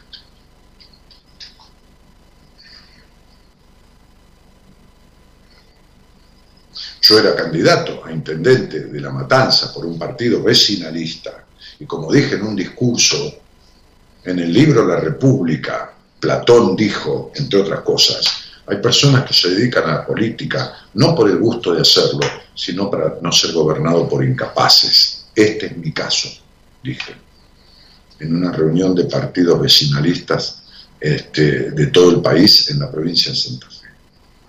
Me dedico a la política para no ser gobernado por incapaces. Este es mi caso, como dijo Platón. Entonces, digo, este, después dejé todo eso, porque tanta mierda, tanta mierda, al final de cuentas. Entonces, siendo candidato a intendente de La Matanza, yo fui que en una conferencia de prensa con todos los canales de televisión, los principales, la radio, estaba lleno de periodistas, impugné a Pinky como candidata a intendente de La Matanza, porque había falsificado toda la documentación para tener residencia en La Matanza había falsificado un contrato de alquiler, había falsificado la fecha, había falsificado todo. ¿Y saben quién me dio la información? De la misma sede del radicalismo donde ella era candidata. la impugné tanto que ella se tuvo que bajar de la campaña y perdió la elección en la matanza. Esa elección se le hice perder yo personalmente. De la Rúa, que estaba de candidato a presidente, la llevaba en los actos porque Pinky era una figura loable y seria del ambiente artístico, y muy querida. La hice mierda. Demostré que vivía acá en Barrio Norte y que iba a la matanza a tomar el té con ciertas masas secas de cierta confitería que había que llevarle desde acá y que nunca vivió en la matanza, solo cuando era jovencita. Esa impugnación se la hice yo, con dos abogados. Bueno, en fin, señoras y señores, y por qué no niños. Este, y si buscan los diarios de la época, me lo van a encontrar, ¿eh? no tengo nada que, que, inventar ni nada que ocultar. Eh, yo prefiero este, morir de pie antes que vivir de rodillas. Y este es un pueblo que vive mayoritariamente arrodillado. Mayoritariamente arrodillado. Hola, buenas noches. Hola, buenas noches. ¿Qué tal? ¿Cómo te va? Bien. Bueno, ¿de dónde eres, mujer de Dios? De Isidro Casanova. Mira vos, de mis pagos, de la matanza. Este, y, ¿Y con quién vivís allí? Sola. Bueno, más vale solo que mal acompañado, dice el refrán. sí, tal cual. escúchame, te voy a confesar algo. Escúchame, Daniel. Mira, hace mucho, mucho, mucho que no me late el corazón como me está latiendo ahora. Es verdad que, la gente de mí, tiene miedo, de mí, emociones. es verdad, escúchame. Yo cuando tenía casi 50 años fui a la secundaria, ¿viste? Y a dónde? a la secundaria, me mandaron mis hijas a estudiar. Y yo, viste, decía, ¿por qué se pondrán nerviosas cuando tienen pruebas? Y empecé yo a ir al colegio y temblaba también en las pruebas. Bueno, y así me pasa con vos, eh, que vos decís, pero viste cuando vos decís, me tienen miedo a mí. Y sí, mira, que me hace el corazón. No, mi vida, si nosotros no tenemos nada que hablar que vos no quieras. Y esto no, es ninguna prueba, Irene, querida. No, yo te llamé porque quería hablar con vos. Con todo gusto. Bueno. Mira, acá mi charla es esta. Yo tengo cuatro hijas mujeres, cuatro. Y desde que está la pandemia, yo noté de que ellas me contestaban mal. Y a mí me duele cuando ellas me contestan mal, ¿viste? Un suponer, ponele, ¿viste? Yo ahora ando con un poquito de problema de salud, le digo, ¿me llevas el balde hasta afuera porque no puedo? Me dice, bueno, agarraré a dos, agarraré a tres y te lo llevas afuera. Y a mí me dan ganas de mandarla, ¿sabes a dónde, no? Pero bueno, no sé si... A la mierda. Tal cual. Y bueno, che, vieja, y decime, ¿cómo agarras de a dos o de a tres? ¿Qué quiere decir de a dos o de a tres litros? No entiendo, ¿de a dos o tres? No, de dos o tres prendas. Ah, para colgar la ropa. Para no, para llevarla a centrifugar al lavarropa. Porque yo las lavo ni las lavo a mano. Y después mm. necesito llevarla a centrifugar. Entonces las llamo y le digo, vení y llevame el balde afuera. Y me dice, bueno, agarra de a dos, poner tres, cuatro veces, tengo que ir y venir porque la señorita me contesta así. Che, y, y, la, ropa que llevas, que lavas a mano y vas a, llevas a centrifugar, Irenita, este, ¿de quién es? La lavo yo a mano. ¿Eh? La, la lavo yo a mano. Sí, ya te escuché, pero ¿de quién es la ropa? ¿Es tu ropa? Mía, mía, mía, mía. Mm. ¿Y, tu hija dónde vive? ¿Vive ahí? ¿Que, que vos le que te lleve el o vive al lado? Viven todas acá alrededor mío. Una vive arriba, la otra vive abajo, la otra en el costado. Y, y bueno, y yo estoy acá, pero vivo sola. Cada uno vive independiente, pero cuando ellas me piden a mí, yo, mm. Florcita, ¿dónde te pongo? Ahora, cuando yo les pido algo a ellas, siempre me rezongan y a mí me da una bronca. Digo, sí, sí saben que no ando bien de salud. Tanto les cuesta, digo, cinco minutos dedicarme un sábado y un domingo porque los días de semana... mi amor? ¿Alguna vez tuviste perro ahí, Irene? ¿Cómo, mi amor? ¿Alguna vez tuviste perro? Eh, hace mucho que no tengo. ¿Pero tuviste? Sí, tuve. Ah, tuve a Julieta que, estaba viejita y se me perdió. Ay. Julieta se llamaba. Y decime una, cosa, que te pregunto vos que tuviste perro. ¿Qué pasa con un perro si vos lo llamás?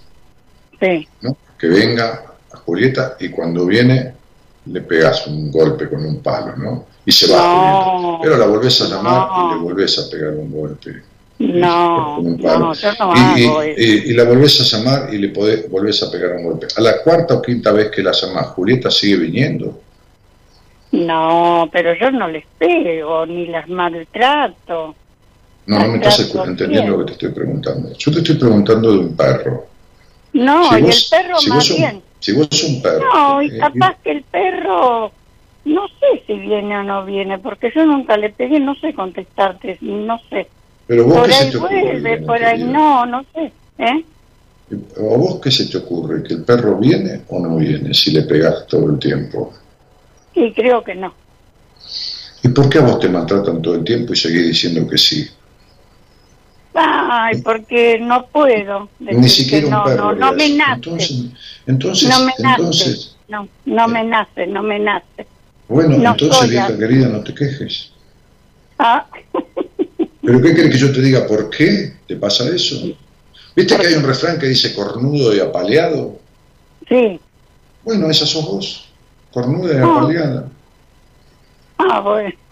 ¿Viste que hay un refrán que dice la culpa no es del chancho? ¿De quién es?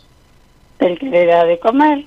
Y bueno, vos le das de comer a tus hijas bondad, buen trato, reciprocidad y recibís mierda para comer y le seguís dando caviar, salmón y bife de chorizo.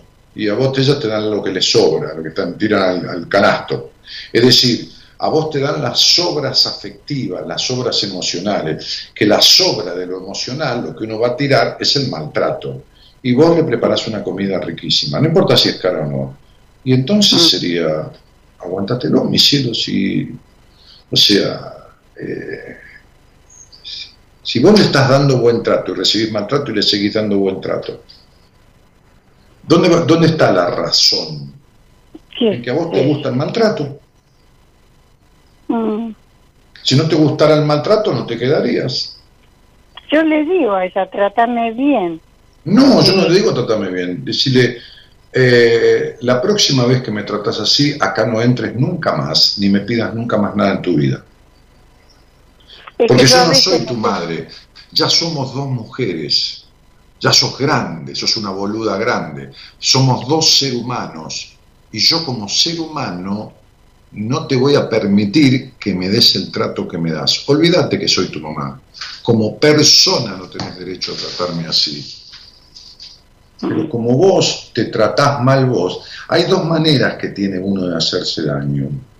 O te pegás un martillazo en el dedo, o le pedís a alguien que te pegue el martillazo en el dedo a alguien. ¿No? Es decir, ¿me haces un favor si me pegas un martillazo en el dedo? Bueno, esas son las dos maneras que uno tiene de hacerse daño. Te haces daño por vos misma o te haces daño a través de otro. Bueno, vos te haces daño a través de tus hijas. Bueno, una de ellas me dijo, y bueno, pregúntate vos cómo eras vos. Y yo les di lo que pude, todo, todo. Eh, siempre fui gritona, eso es verdad. Eh, vine de una madre gritona y bueno, y una vez te voy a contar más. Eh, yo venía de mi mamá que me pegaba siempre, ¿no? Y un día mi nena era chiquita y yo Claro, agarré y no me acuerdo por qué le pegué en la nuca a la nena. Y yo dije, ay Dios, ¿qué estoy haciendo? Agarré la nena y me fui al hospital de niños, que está en La Matanza, viste acá, en hospital de niños de acá de San Justo. Y voy y le explico, mire, este, doctora, le digo, eh, yo hice esto y esto, le digo, y no, le digo, y mire si la mato, porque le pegué en la nuca, ¿viste? Digo, Mm. mire si la mato a la nena. Y bueno, entonces empezamos a hacer terapia y justo, viste, yo necesitaba trabajar y tuve que empezar a trabajar en una verdulería y los sábados no las podía llevar a las nenas para que ellas, viste, estuvieran con la psicóloga. Pero yo me di cuenta en el acto que estaba obrando mal. ¿Querés que te diga uno de las mayores causales de los enojos de tus hijas con vos? Pero eso no Sí. quiere decir que tengan derecho a tratarte mal. ¿Querés que te diga Sí. uno de los mayores causales del enojo? ¿De por qué el ataque es hacia vos? Sí, Por el padre que les elegiste. por el padre. Sí, por el padre que les elegiste. Exactamente por eso. Quizás ella no lo sepa, pero está en su inconsciente.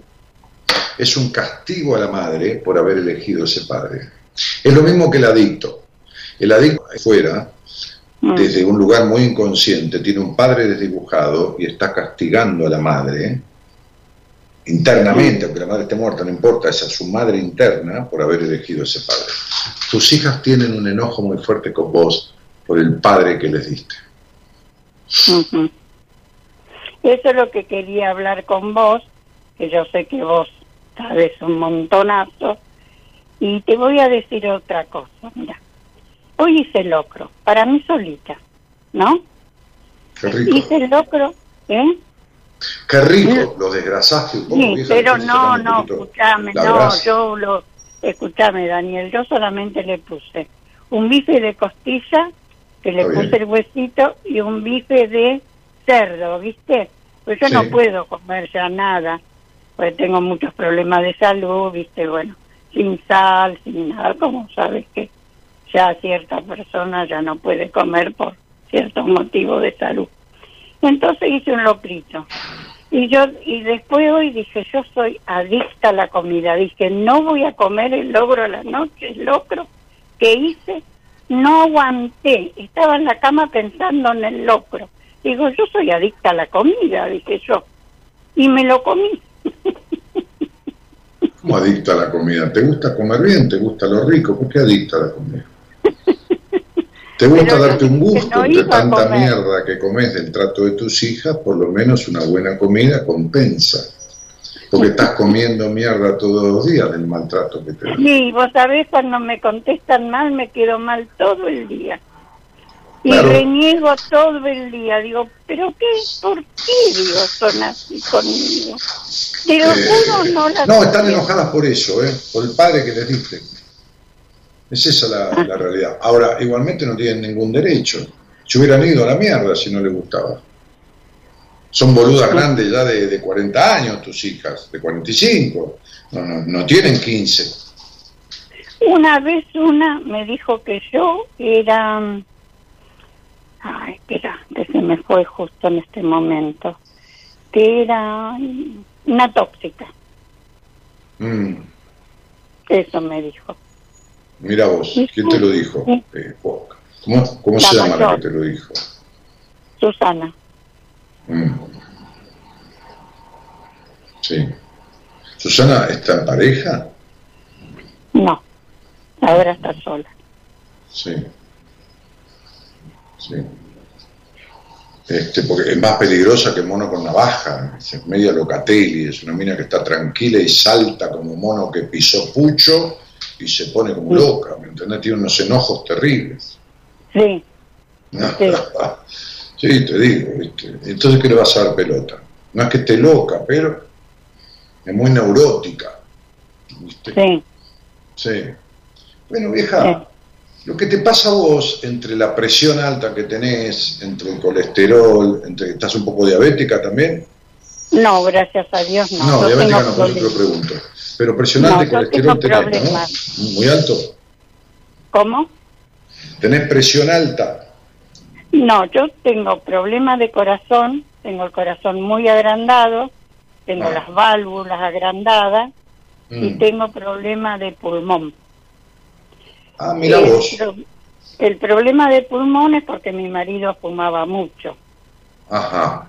Y puede ser de que eso me haya yo ahora, hace un ratito, me tuve que hacer. No, ¿nunca has visto un tipo que se muere de cáncer de pulmón y nunca fumó en su vida?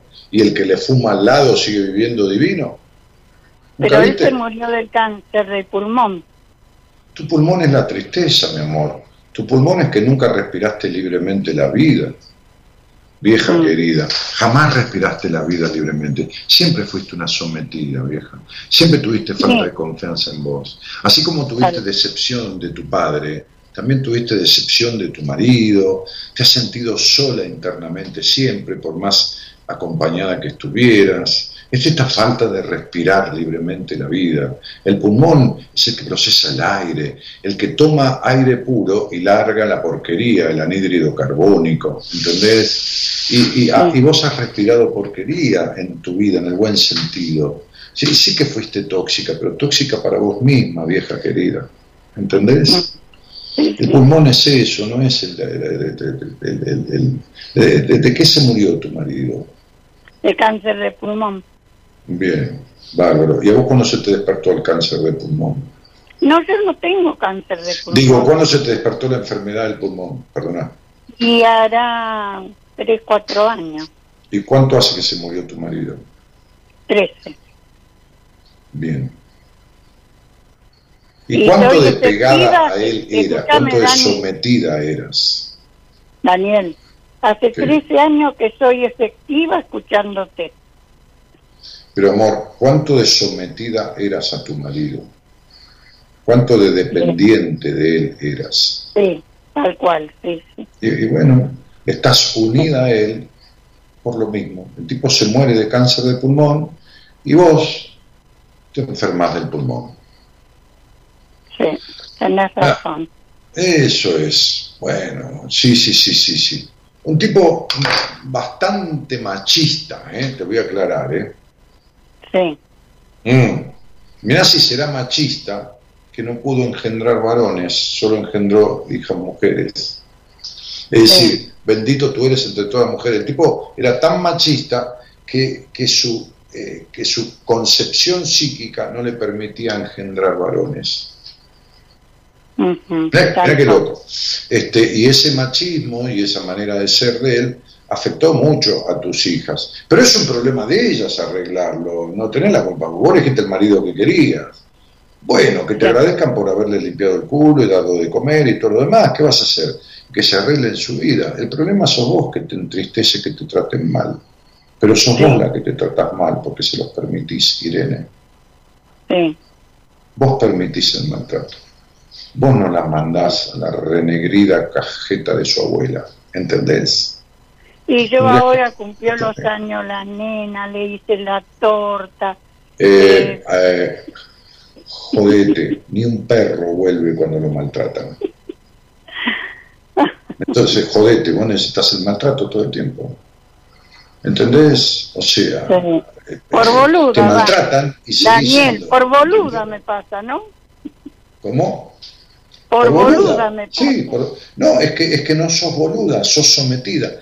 Como te criaste en el sometimiento, en el maltrato de tu madre y te criaste siendo una niña sometida, porque no fuiste, fuiste una niña que nadie escuchó, ¿entendés? Fuiste sometida, naciste en un hogar que no te escuchaban, ni en pedo, como te criaste en el sometimiento, viviste en el sometimiento de casada y ahora que no tenés a quien someterte, te sometes a tus hijas. Pero tenés toda una vida de sometimiento, Irene. Tal cual, tal cual. Y bueno, mi amor, pero ¿sabes qué pasa? Se acabó la época de la esclavitud. Firmado eh, Daniel. Eh, Daniel. Daniel Jorge Martínez. Se acabó la época de la esclavitud. Hay una ley de abolición de la esclavitud. Acá había esclavos en, en la colonia. Daniel. Y bueno, no hay más esclavitud ya. No sé por qué sigue siendo esclava. Mm. Mm. No sé por qué si tu hija no te lleva un balde y te viene a decir, che mamá, ¿no tenés un poco de arroz que necesito? Vos agarrás y se lo das. No, querida, eh, buscátelo. Yo tengo arroz, pero no te lo voy a dar. Pero ¿sabes qué pasa? Que ella me hacen otras cosas. Por ahí necesito ir a la farmacia. Y bueno, entonces, entonces vos estás cambiando una cosa por la otra. Entonces no te quejes, vieja. Entonces eso es una rompebolas. Entonces si te dan ocho cosas, no te dan una, rompe la bola por la que no tenés. ¿Entendés? Sí. Entonces al final nunca estás conforme con nada. Llegamos a eso. Claro. Entonces. Entonces, como yo. Entonces, como, me, como me dijo un día una cantante famosa, y Dani, todo no se puede. Bueno, todo no se puede. Si te van a la farmacia, te traen la cosa, te, te, no te llevan el balde, bueno, alguna vez te dicen que no. ¿De qué te quejas, vieja? Vos también. Tenés, vos también tenés un problema para cada solución, ¿no? Vos tenías ganas de hablar conmigo, no importa de qué. De eso tenías ganas. ¿No es así? Sí. Bueno, te comiste el locro, esta charla te hizo bien, andate a dormir tranquila y no te jodas la vida haciéndote problema por lo que no lo tienes. No te llevan el balde, pero te traen el remedio, te traen otra cosa. Bueno, aguántatela. alguna viene en contra, a mí no me salen todas bien, ¿viste? Algunas me salen mal y bueno, ¿qué voy a hacer? No me gusta, pero me la aguanto, ¿qué voy a hacer? ¿Está claro, Irene, querida? Te quiero, Dani, te quiero mucho. Bueno, gracias, mi amor. Un besito grandote, vieja querida. Gracias, gracias, Daniel. Chao, mamita, chao. Gracias por, por escucharme. Por favor.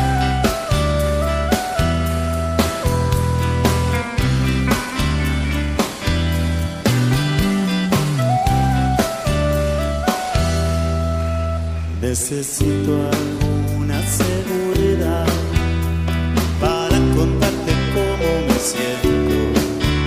Un momento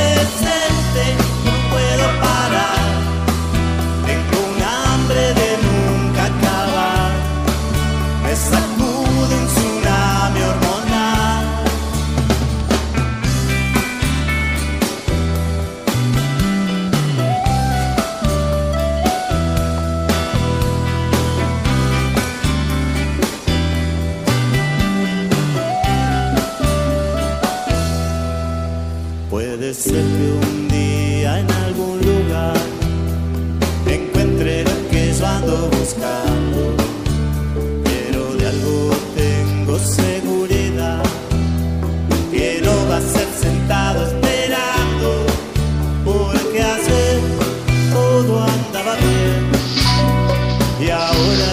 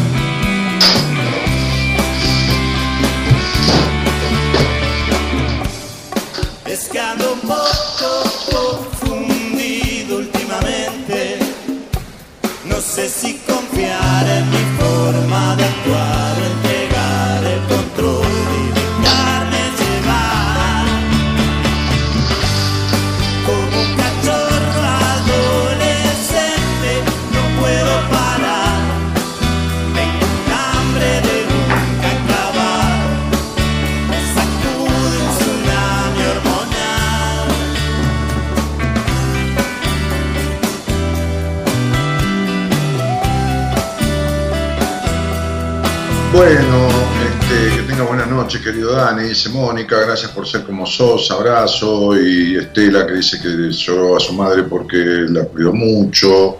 Este, eh, Dani también le despertó ternura, dice Viviana. Bueno, ¿sabes qué pasa? Bueno, esto, es lo que sucede. En, en- hoy estoy un poco, no, no politizado, eh. sí, política es este, acción sobre la realidad, eso es la política, no, no, no, no el partidismo político, pero un poco sociológico, ¿no? Este, no del socialismo, sino de la sociología, ¿no? De la, este, este, y hay tanto viejo, digo viejo no, no despectivamente, ¿no? Adulto mayor, como quiere decir anciano, ahora todos le ponen un título diferente, este, qué sé yo. Este,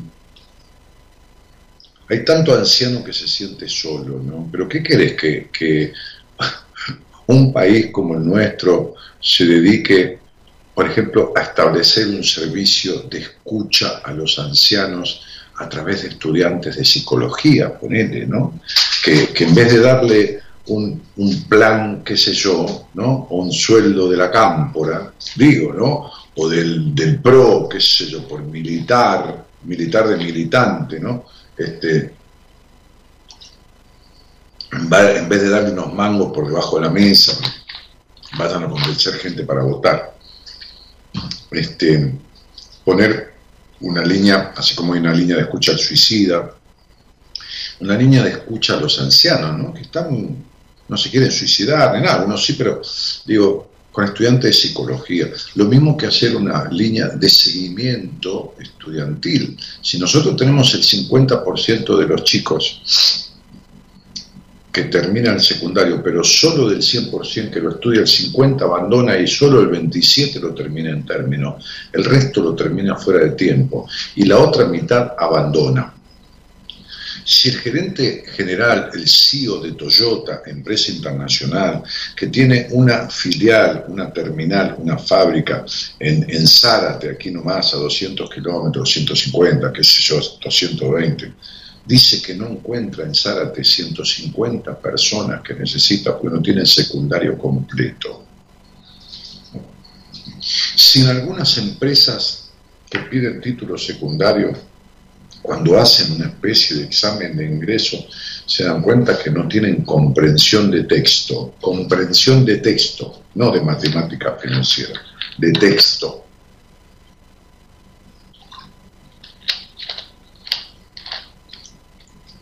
Este es un país donde las personas no tienen memoria, eh, digo la mayoría, algunos sí, y entonces el, muchacho este con cara de perro bulldog, López Murphy, que fue ministro de Economía, hizo más cagadas que un pato de chacra, porque hizo más cagadas que un pato de chacra. Estuve sentado con él comiendo cuatro personas en la quinta de un amigo mío empresario él me vino a buscar para ser diputado nacional y venía a pedirle a este empresario amigo mío una colaboración para la campaña. No ahora, antes, cuando intentó ser candidato a presidente, que sacó menos votos que si yo me vendo un disco, ¿no?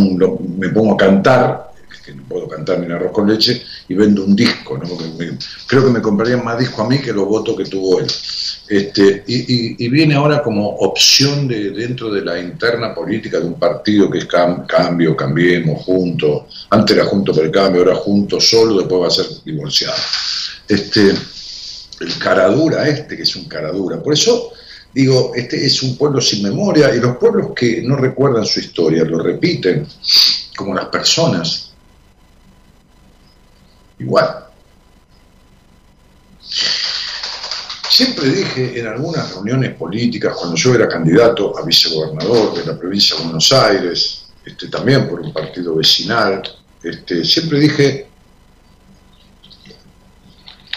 que más allá de los desastres económicos, más allá del flagrante robo de las fortunas que roban los políticos, que por ejemplo en, provincias de hambre como, como Catamarca, como Chaco, como, como La Rioja, donde hay hambre, como, como, como el Partido de la Matanza, son ricos y millonarios los políticos que la gobiernan.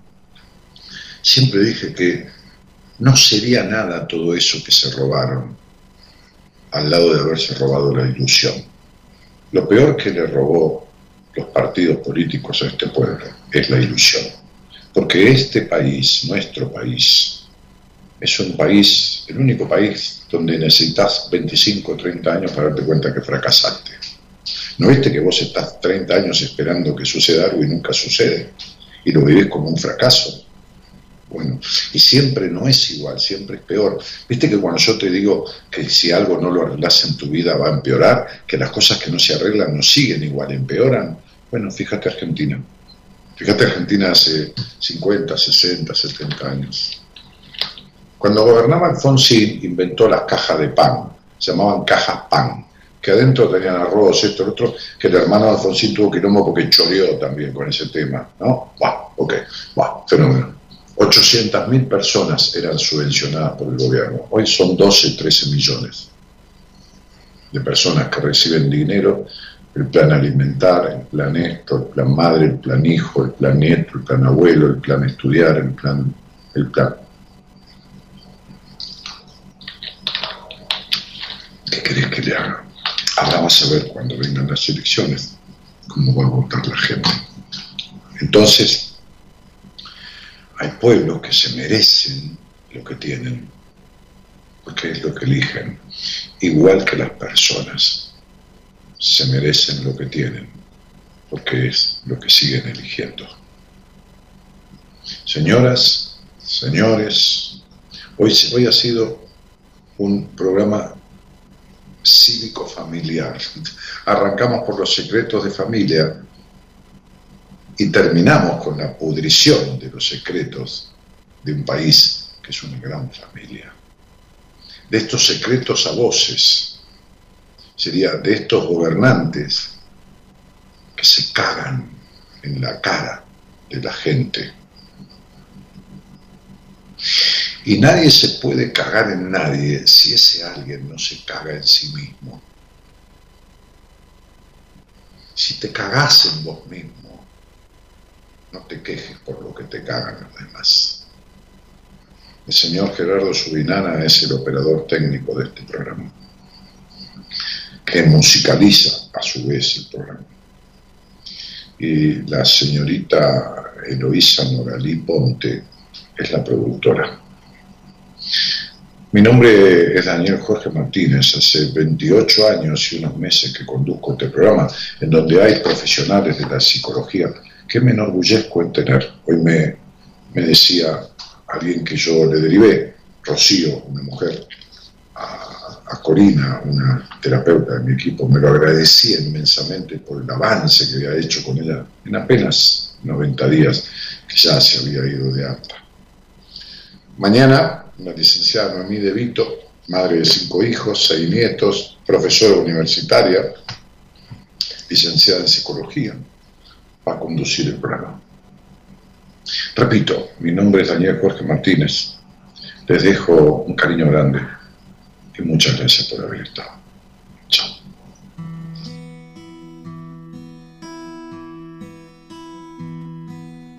Quiero volver a comprender que todo depende de mí.